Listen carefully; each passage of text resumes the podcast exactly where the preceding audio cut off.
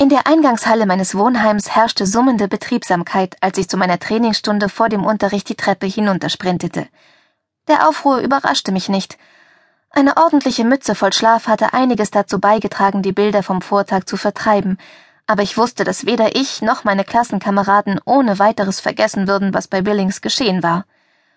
Und doch bemerkte ich etwas Merkwürdiges, als ich die Gesichter der anderen Novizen betrachtete. Die Furcht und die Anspannung des gestrigen Tages waren gewiss noch zu spüren, aber es war auch etwas Neues hinzugekommen. Aufregung. Einige Novizen des ersten Jahrgangs quietschten förmlich vor Glück, während sie miteinander tuschelten. Mehrere Jungen meines Alters, die in meiner Nähe standen, gestikulierten wild und grinsten dabei enthusiastisch.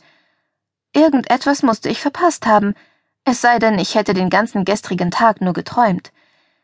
Es kostete mich jede Unze Selbstbeherrschung, die ich hatte, nicht hinüberzugehen und jemanden zu fragen, was los sei. Wenn ich mich aufhalten ließ, würde ich zu spät zum Training kommen. Aber die Neugier brachte mich um. Hatte man die Strigoi und ihre Menschen gefunden und getötet? Das wären gewiss gute Neuigkeiten gewesen, aber irgendetwas sagte mir, dass das nicht der Fall war.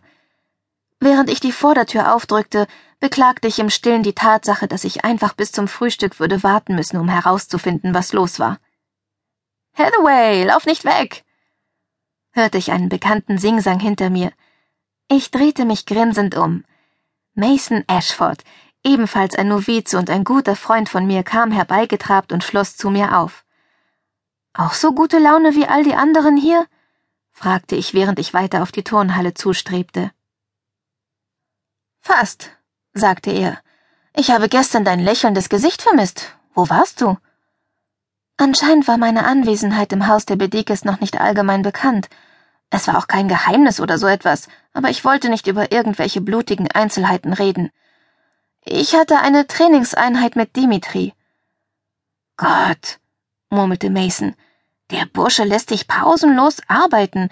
Ist ihm denn nicht klar, dass er uns deine Schönheit und deinen Charme vorenthält?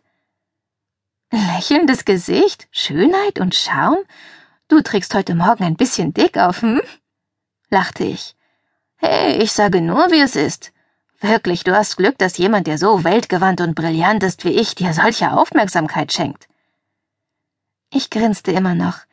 Mason flirtete für sein Leben gern, und er tat es besonders gern mit mir. Zum Teil lag es einfach daran, dass ich gut darin war und mich gern darauf einließ, aber ich wusste, dass er mehr für mich empfand als nur Freundschaft, und ich hatte noch immer nicht entschieden, wie ich dazu stand. Er und ich hatten den gleichen albernen Sinn für Humor und zogen im Unterricht wie unter Freunden regelmäßig Aufmerksamkeit auf uns. Er hatte himmlisch blaue Augen und wirres rotes Haar, das anscheinend auf keine bekannte Weise zu bändigen war. Es war süß. Aber es würde mir schwer fallen, mit jemandem zu gehen, während ich gleichzeitig daran dachte, wie ich eines Nachts halbnackt mit Dimitri im Bett gelegen hatte. Weltgewandt und brillant? Ich schüttelte den Kopf. Ich glaube nicht, dass du mir auch nur halb so viel Aufmerksamkeit schenkst wie deinem Ego. Jemand müsste es mal ein wenig zurechtstutzen. Ach ja? fragte er. Du kannst ja auf den Hängen dein Bestes tun. Ich blieb stehen. Auf den was? Den Hängen. Er legte den Kopf schräg. Du weißt schon, der Skiurlaub. Welcher Skiurlaub? Anscheinend hatte ich etwas super Wichtiges verpasst. Wo warst du heute Morgen? fragte er und sah mich an, als sei ich verrückt. Im Bett. Ich bin erst vor fünf Minuten aufgestanden. Also fang noch mal von vorn an und verrat mir, wovon du redest. Ich zitterte, weil wir schon zu lange gestanden hatten. Und lass uns weitergehen. Wir setzten uns in Bewegung.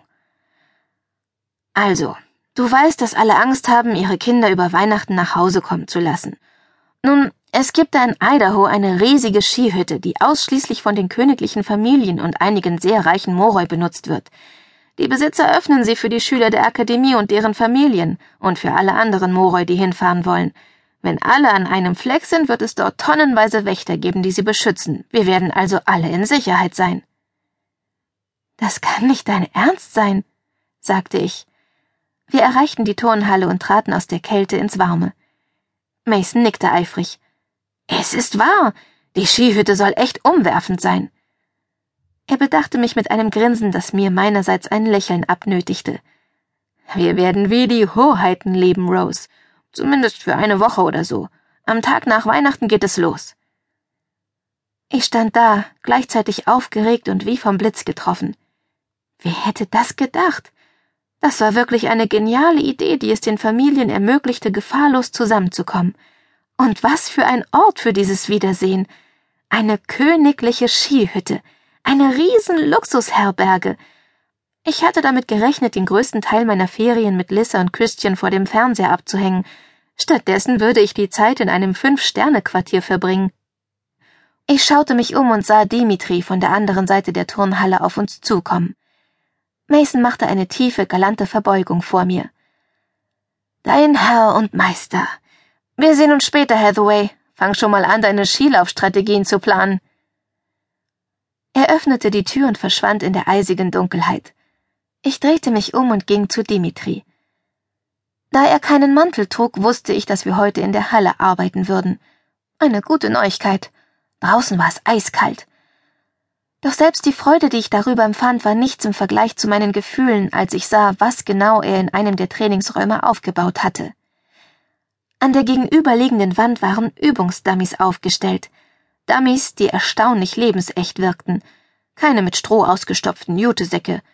Es waren Männer und Frauen, die gewöhnliche Kleider trugen, mit gummiartiger Haut und unterschiedlichen Haar- und Augenfarben, Ihre Mienen rangierten von glücklich über verängstigt bis wütend. Ich hatte schon bei anderen Trainingsstunden mit solchen Dummies gearbeitet und sie für Übungstritte und Boxhiebe benutzt. Aber ich war noch nie mit der Waffe auf sie losgegangen, die Dimitri jetzt in der Hand hielt. Ein silberner Pflock. Niedlich, hauchte ich. Er war identisch mit dem, den ich im Haus der Bedikes gefunden hatte. Er hatte am unteren Ende einen Handgriff, beinahe wie ein Messergriff, allerdings ohne die kleinste Andeutung eines Handschutzes. Aber damit endete auch schon die Ähnlichkeit mit einem Dolch. Statt einer flachen Klinge saß über dem Griff ein länglicher Kegel, der sich bis zu einer gefährlichen Spitze hin verjüngte wie ein Eispickel. Das ganze Ding war nur wenig kürzer als mein Unterarm. Dimitri hatte sich lässig an die Wand gelehnt, in einer lockeren Haltung, die er immer bemerkenswert gut hinbekam, obwohl er fast zwei Meter groß war. Mit einer Hand warf er den Pflock in die Luft, er wirbelte zweimal um seine Querachse und landete mit dem Griff in derselben Hand.